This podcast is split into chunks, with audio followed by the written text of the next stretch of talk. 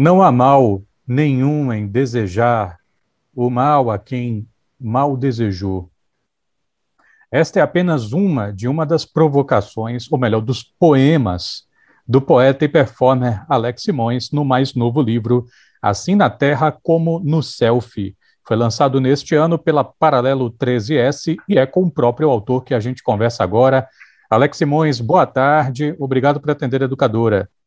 Boa tarde, Renato Cordeiro. Obrigado, como sempre, dessa conversa muito bacana sempre. Com os poemas Provocações, sim, estão aí, assim na Terra como no Selfie. O que é assim na Terra como no Selfie? Assim na Terra como no Selfie é a continuação de uma pergunta que eu venho fazendo de como me movimentar nesse espaço que é, se passa pelas redes, inclusive pela rede mundial de computadores, né? mas não só ela. Tenho feito esse trânsito, né? Nós temos feito esse trânsito e tento me colocar de uma forma não não inquisidora nem julgadora, porque eu faço parte desse, desse trânsito. Estou o tempo inteiro transitando em redes, e quando eu falo também dos computadores, porque a poesia, as artes, elas já faziam esse movimento, né? A gente entra num emaranhado de muitos terminais que não acaba nunca, né? É uma conversa que não acaba nunca. Então, essa brincadeira foi uma oficina que eu tinha feito de encadernação aqui em Salvador, e o tema era sobre selfie, e eu parti dessa, dessa provocação, virou um poema e depois virou esse sexto livro, é o sexto livro de poesia. Você já respondeu a pergunta que eu ia fazer, né? Porque há seis anos, há seis anos você participou Sim. de uma edição do Selfie Poesia no YouTube, né? E Sim. nele você fez, você fez uma, uma crítica a esse mundo das celebridades.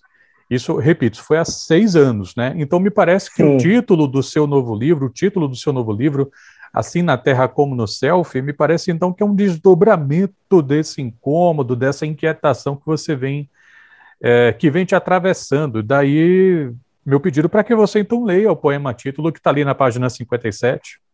Brigadíssimo. E essa recuperação do selfie poesia, pois é. É um projeto de caso Fontoura, página 50, né? Vamos lá. 57. 57. Assim na terra como no selfie. Cultuamos idólatras a imagem de nós mesmos, a cada instante, em todo lugar. Compartilhar não a paisagem, mas compor a paisagem sobremodo o pôr do sol ao fundo, ao canto, à margem, riso em primeiro plano, em qualquer modo, documentar-se a si, mais que a viagem, mais parecer que ser, coisa de doido. Fotografar até cair no abismo. Quem dera fosse uma força de expressão apenas. O consumismo fez sua lojinha lá no alto da forca. Nosso fetiche mor, comprar, vender-se, não esquecer do flash até morrer-se. É isso. Assim na Terra como no Selfie, poema título do sexto livro do Alex Simões, que está aqui conversando com a gente. Em um livro anterior seu, que eu, se eu não me engano, é de 2018, me corrija se eu estiver errado, Transformação uhum, 2018? Sim, sim. A Transformação é 2018. Você me parecia, naquele livro, Alex, um poeta cronista, um poeta que em vários momentos tinha um, um, um olhar para a contemporaneidade e também para os absurdos né, de, do, do uhum. que a gente vive. Só que aqui no livro Assim na Terra como no Céu, me parece que o seu espírito, digamos assim, o eu lírico, vamos dizer assim, está diferente. Por exemplo, lá na página 40, 47, você comenta essa ideia de sair de um túnel para entrar em outro. Já no poema, lá na página 53, você diz assim mesmo: as respostas não existem. Daí a pergunta: assim na Terra como no selfie, tem a marca de um certo cansaço, Alex? Aquele cara que olhava de uma forma crítica, meio combativa lá em 2018, esse eu lírico, se é o mesmo, ele cansou agora em 2021? Olha, Renato, eu não sei se esse eu lírico cansou, não. É que eu acho que tem, de fato, assim, né, você é um leitor perspicaz e, e de fato, há, há, essa diferença, há uma presença em transformação que não é o último livro, eu, é de 2018, mas eu publiquei logo depois, é, na, eu tenho tido, apesar desse horror que a gente está vivendo, eu tenho tido a sorte de estar tá produzindo e, e, podendo publicar coisas. Eu tinha publicado o, no meu corpo o canto experimentos com letras urbanas com o coletivo Tanto na em dezembro de 2020 e esse livro é abril de 2021. Tem sim essa diferença. Em 2018, o livro Transformação tem muito um material que alguns chamam contemporaneamente de documentos poéticos, que é uma estratégia que está no, no Assina Terra como no Selfie, no poema Tito, que é me apropriar de textos alheios, copiar e colar, né? de, de fazer apropriação de, de textos que estão na rede e fazer alguns ajustes, obviamente.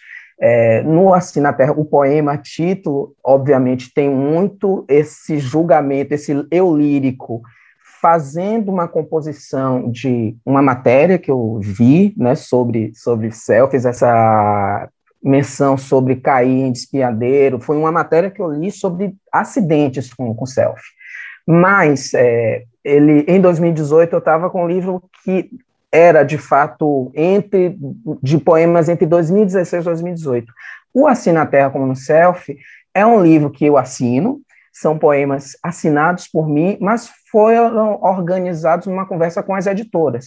Sarah Kersley e Milena Brito é, fizeram, obviamente conversando comigo, uma seleção de poemas que são de minha vida, que eu tenho publicado, escrito poemas. São poemas. Você mencionou um poema que tem pelo menos 10 anos, né? Então, eu não sei se seria dizer que esse, esse eu lírico está cansado, mas é, são outros momentos. Esse o cronismo continua na minha produção, ele está muito no, no, no, livro anterior, mas segue essa inquietação com o mundo, esse espanto, e esse o poema das respostas não existe, tem mais de 10 anos. Esse poema é dos anos 90, Renato.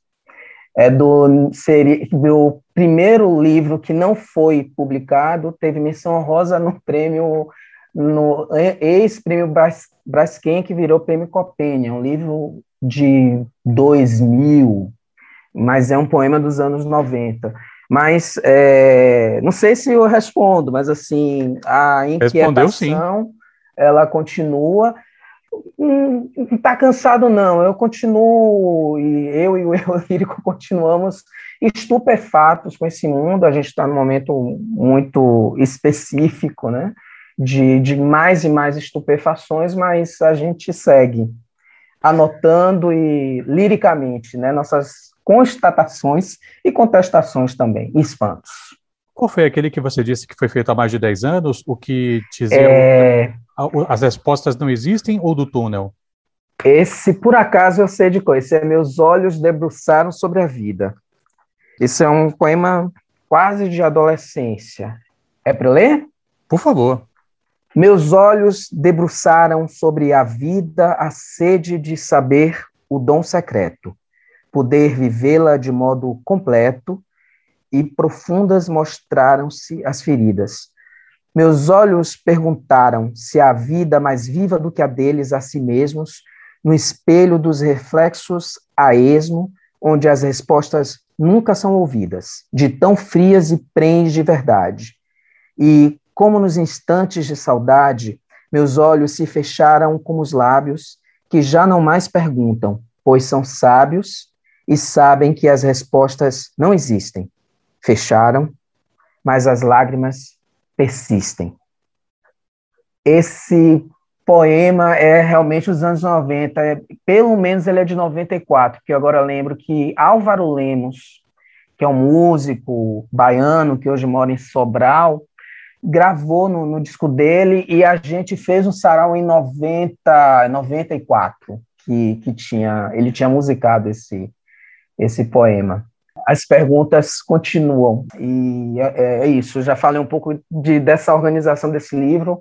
Foi em qual autoria? Né? Foi com essas duas editoras que fizeram uma seleção e eu fiz alguns ajustes, mas a ideia era de um livro que desse um pouco conta né, da, da minha trajetória, com alguns poemas inéditos, é, muitos deles são inéditos em livro, é, mas poemas que estão aí nesses, sei lá, desde 91 que eu tenho escrito e feito coisas com o nome da poesia. Você tinha dito, né, que é, você tinha aí nesse livro poemas quase adolescentes. Que adolescente era você, Alex? Um adolescente bem, bem quieto, intenso, de formação, e é bom recuperar isso neste momento surreal que vivemos, de formação mesmo comunista, né? Com 15 anos, eu fiz curso de materialismo histórico e dialético. Adolescente que acreditava na, na Revolução Armada. Hoje eu tenho dúvidas sobre, ah, talvez eu tenho menos capacidade física, né, para me engajar nela, talvez, mas é, era um adolescente que teve uma formação também de arte e que é bom recuperar isso. Eu estudei no Severino Vieira, é, eu fiz o científico no primeiro ano que acabaram os cursos técnicos, né, que era de artes e de, de esportes. Então, eu entrei numa escola com professores com recursos humanos e, e com espaços físicos que eram para as artes. Então, fui aluno de Fernando Neves na escola de teatro, fui aluno é, no, no, curso de teatro lá durante três anos, eu fui aluno de Virginia Chaves, de dança moderna, tinha um ambiente de ateliê, então era, era um, um adolescente que praticava arte, né, que estudava artes e que frequentava já né, espaços, gostava de ler. Fernando Neves, que foi o, provavelmente dos meus contatos, a primeira morte né, por Covid, o grande ator Fernando Neves, foi, eu tinha entre os 14 e 17 anos, foi um, uma grande influência né, para escolher as leituras que eu fiz essa formação comunista também, porque assim foi um contato. Eu sou de uma família de classe média baixa, é, da Fazenda Grande do Retiro, que não tem uma tradição intelectual, é, e ter contato com a literatura russa, estar nesses espaços de, de outros, é, outros repertórios foi, foram definitivos. Entrar em contato com o teatro também baiano, que estava num momento de efervescência, de redescobertas, numa conversa recente, eu lembrei de como foi impactante para mim, inclusive no Severino, ver uma apresentação da recital da novíssima poesia baiana. É, porque a gente tinha esse contato, inclusive, com artistas é, que já estavam circulando, que faz, eles fizeram uma apresentação no Colégio Severino Vieira, a convite, né, no, em diálogo com, com Fernando Neves, esse foi um espetáculo, um, um, grande sucesso, né? Foi um hit parade, assim, da, da, as pessoas viam muitas vezes o recital da novíssima poesia baiana da, agora não vou lembrar o nome da companhia, mas era Ricardo Bittencourt, Cília Coentro. Maravilha. Você citou, eu acho, a companhia Los Catedrásticos. Sim, obrigado. Exatamente. A companhia Los Catedrásticos. Alex, eu percebo, assim, pelo que você está me contando, que a forma final do livro, embora é, seja inteiramente de cabo a rabo, é um livro seu, mas é, ele é uma seleção de vários seus, de sim, vários sim. Alex, por essa colagem feita pelas editoras. E me ocorreu é, se você tinha se tornado.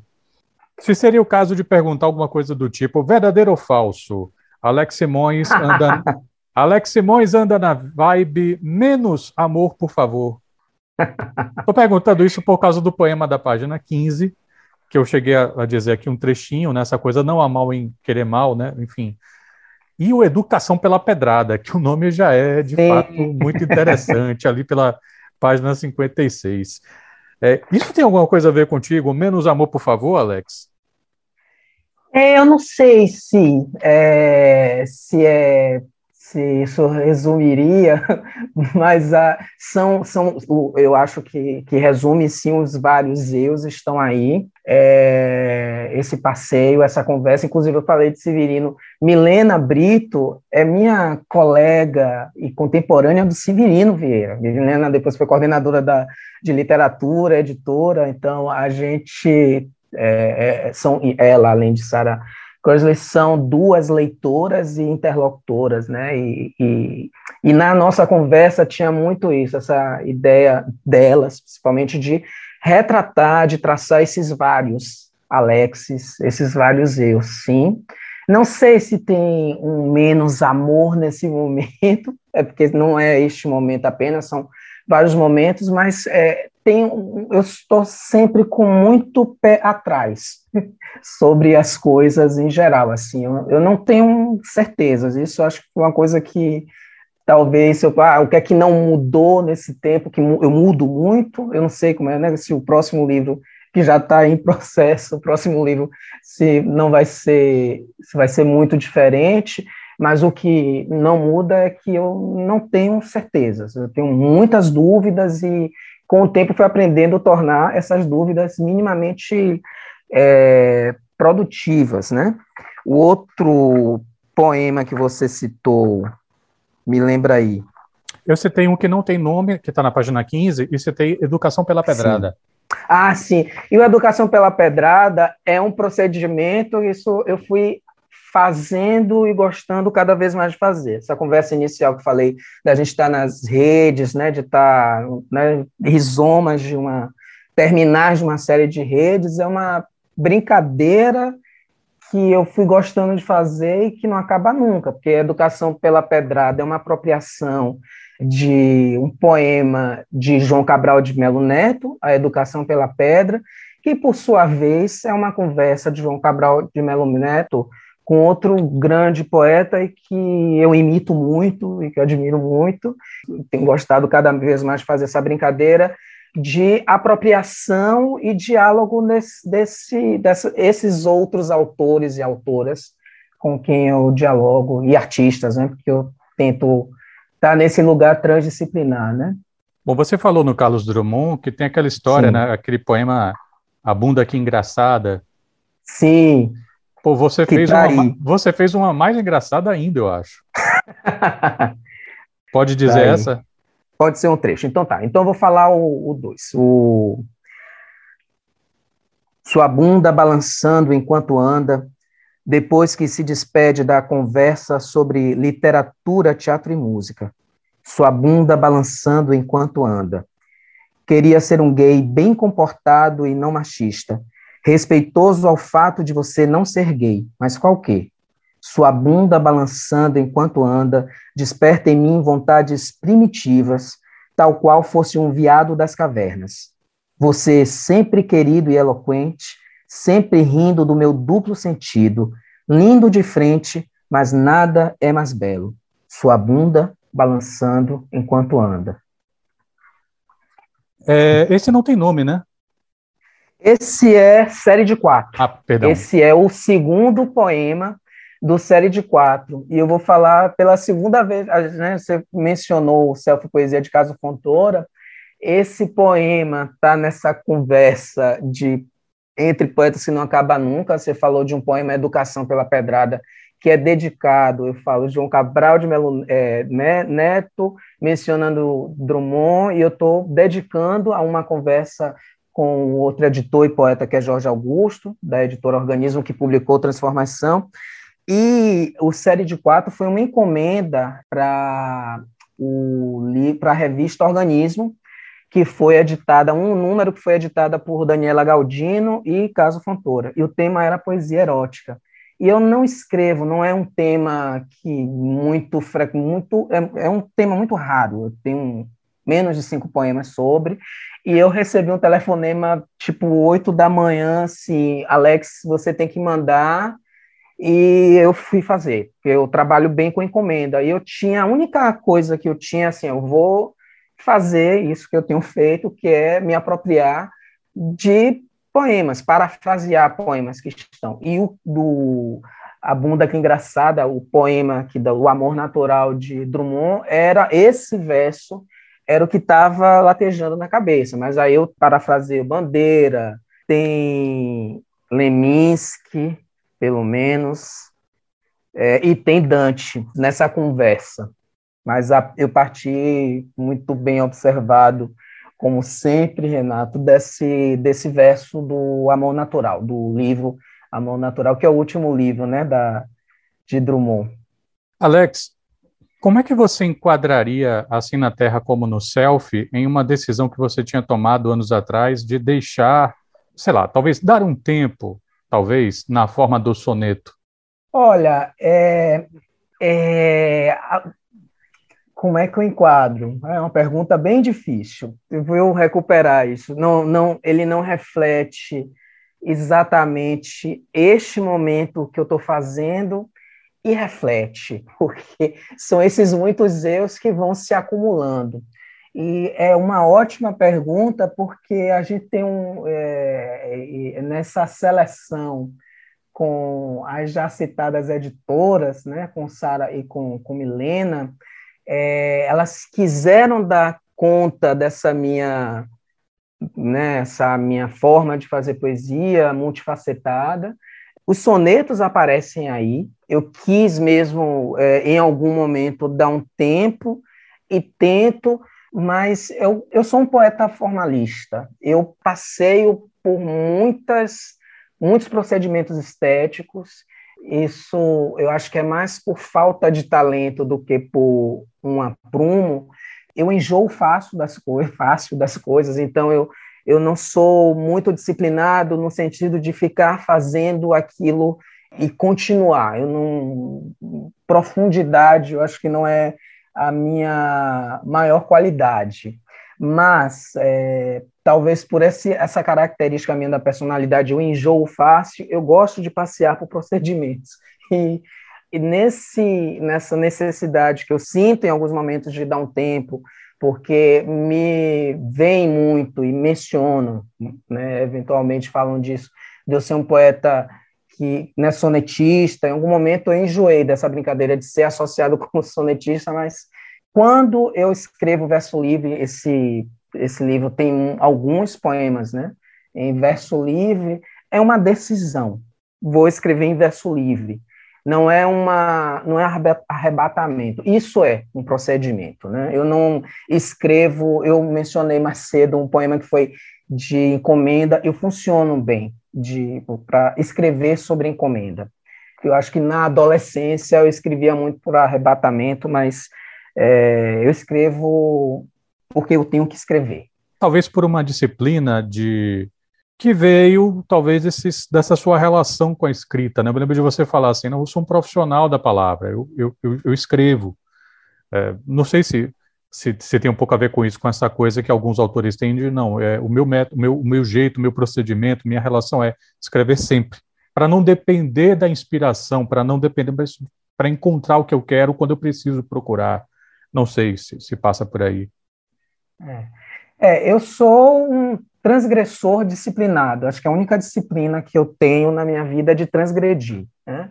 É, transgredir, inclusive, procedimentos estéticos. É, e, de fato, embora esteja no momento de raro, é, eu tenho pensado muito neste momento exato, tenho como tem dois meses que eu não escrevo e eu, eu não estou conseguindo.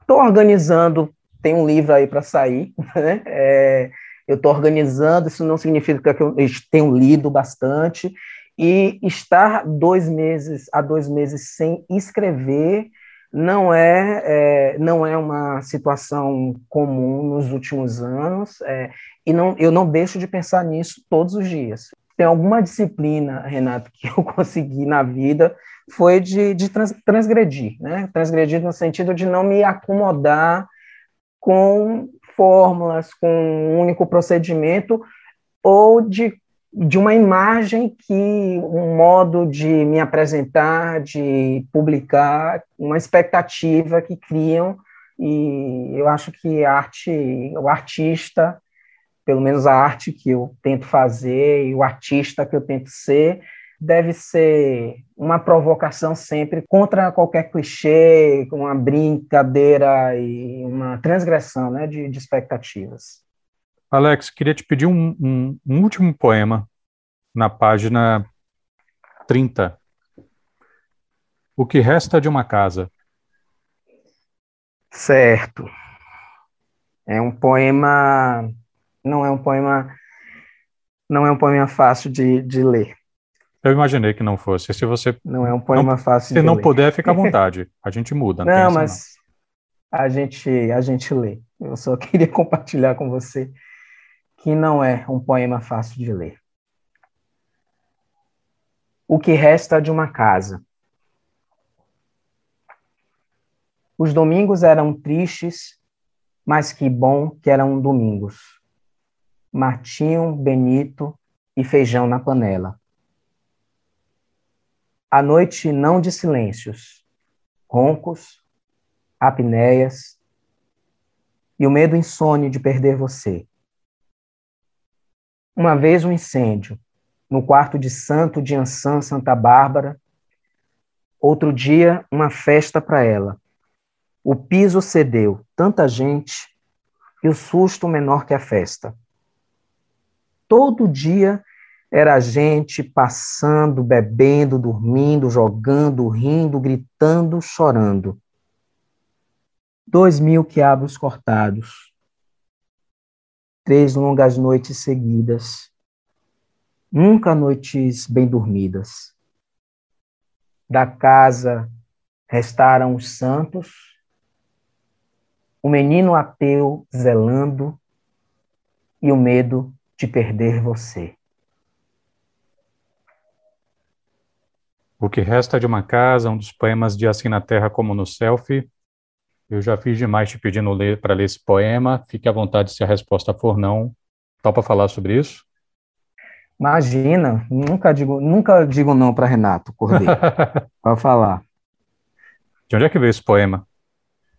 Esse poema vem da, de uma, da vida, esse menino ateu zelando, esse eu lírico que é o eu empírico, né? Este Alex, que é o Sandrinho, eu sou Alexandro, na minha casa eu sou neto criado pela avó, né, por Dona Áurea, Dona Pequena, Dona Rola, e essa memória é da infância, e é de um momento muito doloroso. Ela tinha um quarto de santo na casa que foi de minha, minha infância. Eu, ela é minha avó biológica, mas me criou desde o mês de nascida, é mãinha. E mãinha passou dois anos em estado vegetativo na casa de uma tia, e foi um momento em que eu fui, fiquei com a incumbência de recolher né, as, peças do quarto de santo da, dessa casa, que foi a casa que eu vivia dos meus da, dos meu, meu um mês de nascido até meus 21 anos de idade, é, e uma reflexão sobre isso, sobre o que resta de uma casa, eu fiquei com uma, é, Santa Bárbara, eu fiquei com essa função, essa função litúrgica é, da família, de ser esse menino ateu zelando, mas que sabia, porque foi num procedimento, ela não teve diagnosticado Alzheimer, mas era parkinsonismo, mas é, era uma demência, e uma das é, estratégias que a gente tentou foi deixar algumas imagens de santo perto, né, que ela poucos momentos que ela foi que ela tinha de lucidez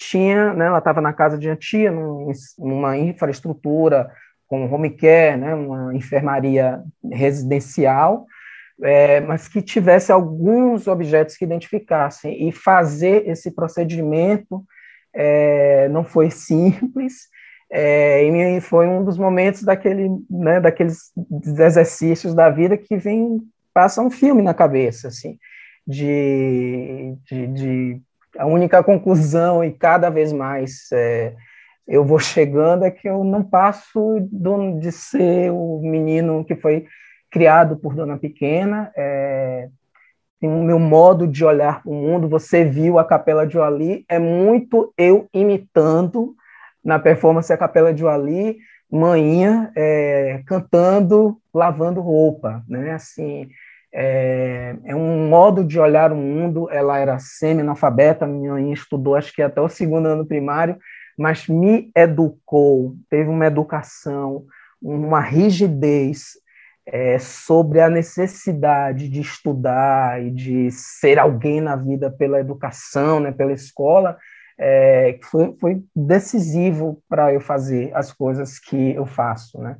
Eu tenho uma tia também que é professora primária, é, tia Ilza tinha uma, uma, referência familiar, mas assim, é, manhinha é, era essa pessoa, eu sou esse menino ateu que foi criado nessa casa com muito, muitos rituais litúrgicos dessa nossa religiosidade baiana que tem desaparecido, né? Eu sou da Fazenda Grande do Retiro, de uma rua, eu Maninha, eu conto isso do Caruru. A gente não é não é de uma família de candomblé, mas depois de adulto, adolescente para adulto, eu fui entendendo, estudando, é, fui entendendo que muitos procedimentos que a gente fazia eram liturgia de candomblé e que era muito frequente. Então, assim, eu era da minha rua, Avenida Bahia, era o Caruru de Dona Pequena da minha casa, o Caruru de Dona Cessé, eram os grandes eventos anuais da minha rua, e tinha vários, era, eu, né, eu sou, eu descendo a, a, minha, minha rua, a gente vai passar pela Rua da Gomé, né, que hoje é um esgoto, era um rio que meus tios tomavam banho, que ia dar no terreiro da Gomeia, né, que foi muito conhecido depois por Pierre Verger. Então, assim, tem algumas, é, alguns resquícios dessa afro-religiosidade é, e que não foi, digamos, assumidamente, porque não eram, elas circulavam, e, e, isso foi mudando com o tempo que a gente foi vendo as pessoas se convertendo às religiões neopentecostais. Na minha família também, mas não manhã, manhã nunca se nunca se converteu, mas tinha essa, essa relação. A gente, eu não, eu não fiz primeira comunhão, a gente era católico, né, como fala, católico brasileiro, não praticante, mas que cultuava essas, é, esses ritos, esses signos que estão muito presentes no meu modo de olhar o mundo. Esse poema fala deste momento específico desse, de eu arrumando o quarto e desse, nesse processo que é, não é simples, né? ela já se foi, ela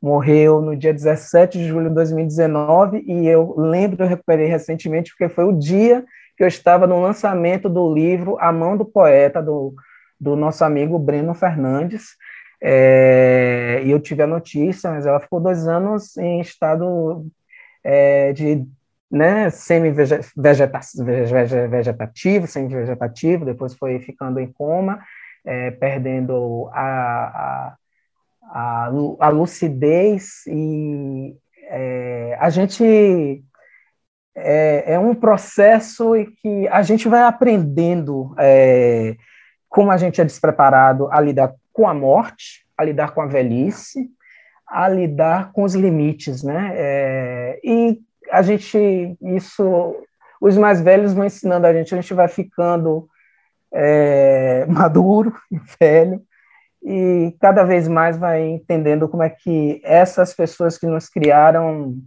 são responsáveis. Cada vez mais eu escuto e sem e eu continuo é esse menino ateu, não é nada que transcende isso, mas eu continuo tentando me comportar, tentando ter uma uma adequação neste mundo e me comportar de modo que eu não vá fazer ela passar vergonha de mim, né? Ela não está mais aqui, mas está aqui dentro e, e eu sigo fazendo, tendo um, uma postura ética e estética para que ela, se aqui estivesse, ela não passasse vergonha. E é isso. Obrigado Alex. por me lembrar desse poema e obrigado pela leitura, Renato. Obrigado a você, Alex. Obrigado a você, Alex. Obrigado a você. Alex Simões, autor do livro Assim na Terra como no Selfie. Quem quiser encontrar um exemplar, Alex, como é que faz? Qual o caminho da roça? Olha, o caminho da roça é a Boto Cor-de-Rosa. A loja online, né? Depois, é a loja online, é, vende o livro. Pode me procurar nas redes sociais, mas a, a, loja, a loja Boto Cor-de-Rosa, que é a Boto Cor-de-Rosa, é a livraria hoje virtual, que é a livraria é, oficial da Paralelo, Paralelo 13S. Da, da editora, 13S. Essa editora baiana hum, maravilhosa, né, que é uma alegria participar e estar tá numa coleção né, de, de poesia baiana que vale a pena conhecer. E viva a Paralelo 13S. E viva é. a Multi, viva a Educadora, Rádio Pública. Obrigado, obrigado, Alex Simões, pela gentileza de conceder essa entrevista educadora, falar um pouquinho sobre Assim na Terra como no Selfie. Saúde para você, Alex, e para os seus. Saúde, se cuidem, se vacinem, usem máscara e evitem aglomeração, por favor, gente. Obrigado, Renato Cordeiro. Grande abraço, querido.